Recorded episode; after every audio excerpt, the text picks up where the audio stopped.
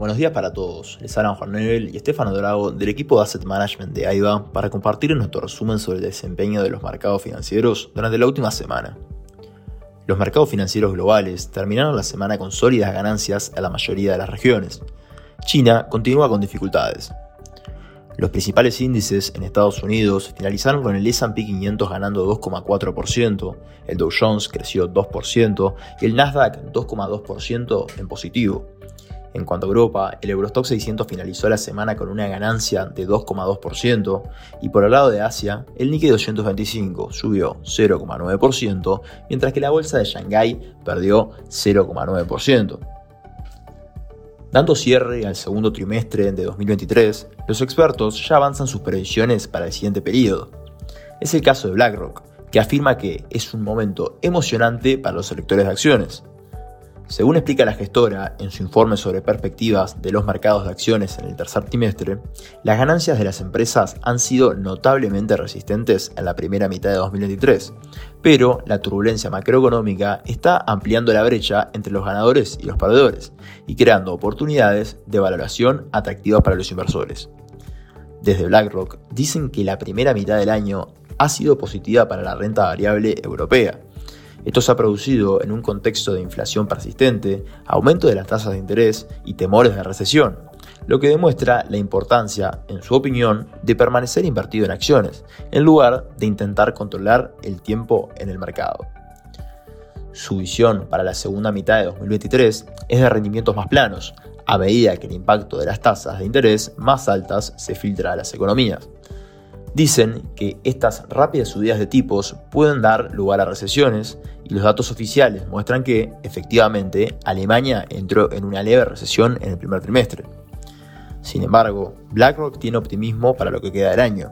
En primer lugar, creen que las posibles recesiones no serían tan agudas como lo que se prevé, o se ha visto anteriormente.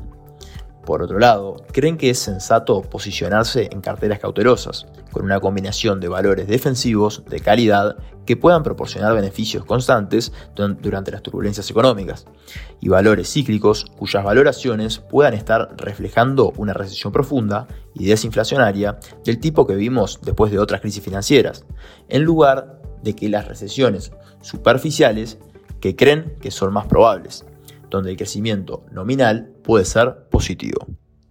En cuanto a datos económicos, informes estadounidenses mostraron que los nuevos pedidos de bienes de capital fabricados en el país aumentaron inesperadamente en mayo, lo que implica buenas expectativas a la actividad futura. Por otro lado, las ventas de viviendas nuevas subieron sólidamente en el mes, registrando el dato más alto desde marzo de 2022. El sector inmobiliario parece estarse recuperando tras un año de retrocesos. De la mano con esto, los permisos de construcción estuvieron por encima de lo esperado. Además, la confianza del consumidor avanzó a un máximo de casi un año y medio en junio, llegando a 109,7 puntos, a pesar de que los analistas esperaban un distante 104. La confianza de los consumidores en la actividad económica no se encontraba tan alta desde enero 2022. A su vez, los datos publicados el jueves mostraron que la economía estadounidense creció mucho más de lo que se pensaba inicialmente en el primer trimestre. Si bien ya habíamos visto datos preliminares, se confirmó que la economía de Estados Unidos creció un 2% en los primeros meses del año, cuando el último dato que manejaban los analistas era de 1,4%. Por otro lado, continuando con los datos económicos de Estados Unidos, las solicitudes de subsidio por desempleo disminuyeron un poco su nivel tras varias semanas constantes de aumentos, las mismas se posicionaron en 239.000. Noticia que va en línea con la actualización del crecimiento del PBI del primer trimestre. La economía estadounidense no se ha ralentizado tanto como se esperaba y el mercado laboral tampoco, al menos hasta ahora. Es importante considerar que los efectos de la política monetaria tienen su correspondiente retardo en hacer efectos en la economía. Es por eso que la Fed continúa siendo cuidadosa en sus aumentos de tasas. En general, se estima que los efectos de la política monetaria podrían llegar a demorar a tener efecto entre 12 y 18 meses.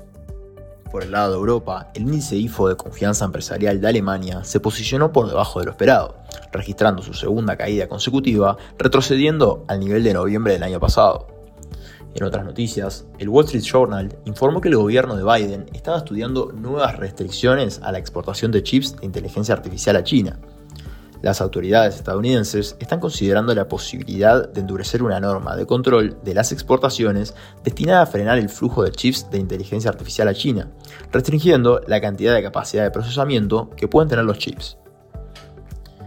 El gobierno del presidente Joe Biden emitió el mes pasado un amplio conjunto de normas diseñadas para congelar la industria china de semiconductores, mientras Estados Unidos destina miles de millones de dólares en subvenciones a su propia industria de chips. Según dos fuentes, es posible que a finales de julio se actualicen estas normas, pero una de ellas advirtió que este tipo de medidas estadounidenses en relación con China suelen retrasarse el Departamento de Comercio de Estados Unidos declinó hacer comentarios. La jefa financiera de Nvidia dijo el miércoles en una conferencia con inversores que a largo plazo las restricciones que prohíben la venta de las GPU para centros de datos de China de aplicarse supondrían una pérdida permanente de oportunidades para que la industria estadounidense compita y lidere uno de los mayores mercados del mundo y repercutirían en nuestros futuros resultados empresariales y financieros. Estamos entrando en otra semana crucial para los mercados, donde se destaca en Estados Unidos el PMI manufacturero y no manufacturero del ISM, el PMI de servicios, la encuesta JOLTS de ofertas de empleo, la tasa de desempleo, los ingresos medios por hora y las nuevas peticiones de subsidio por desempleo. En cuanto a Europa, el PMI manufacturero de Alemania y el Reino Unido. Hasta aquí llegamos con nuestro resumen semanal de noticias. Cualquier consulta o comentario adicional, no duden en contactarnos a nuestra casilla de Investment Support. Muchas gracias.